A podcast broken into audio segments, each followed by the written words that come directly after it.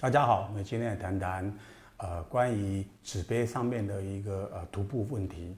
啊、纸杯本身的制成，它是纸张上面做一些涂布，可以啊让我们来渗水，或是渗一些需要的东西。而这涂布有两种方法可以造成呃纸纸的纸杯不被破坏，一种是 PE 临摹法，那一种叫做涂蜡法。那 PE 临摹法呢，甚至于坊间还有用 PP 或 PLA。属于玉米的一个可降解的呃生质的材料，然后涂布在这个纸张上面，它当然是可以呃隔绝水。那它也有一个呃优点，也有缺点。优点是它可能在使用上方便，冷热饮都可以使用。可缺点是它在纸的壁的部分呢，长期渗水装水的话，它会把呃纸张给啊渗透渗湿，尤其到时候整个纸杯就不挺，可能会松垮。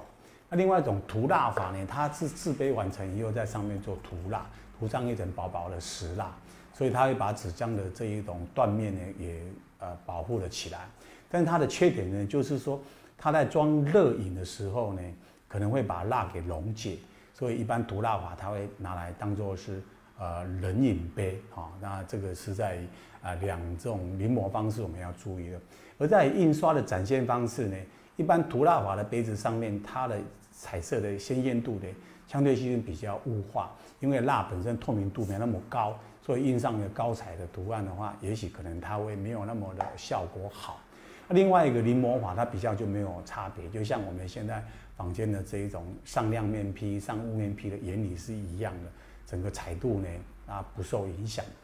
所以呃，我们也有在啊使用纸杯的时候要注意。两种啊冷热饮的分别方式，难道不知道？我们下次聊。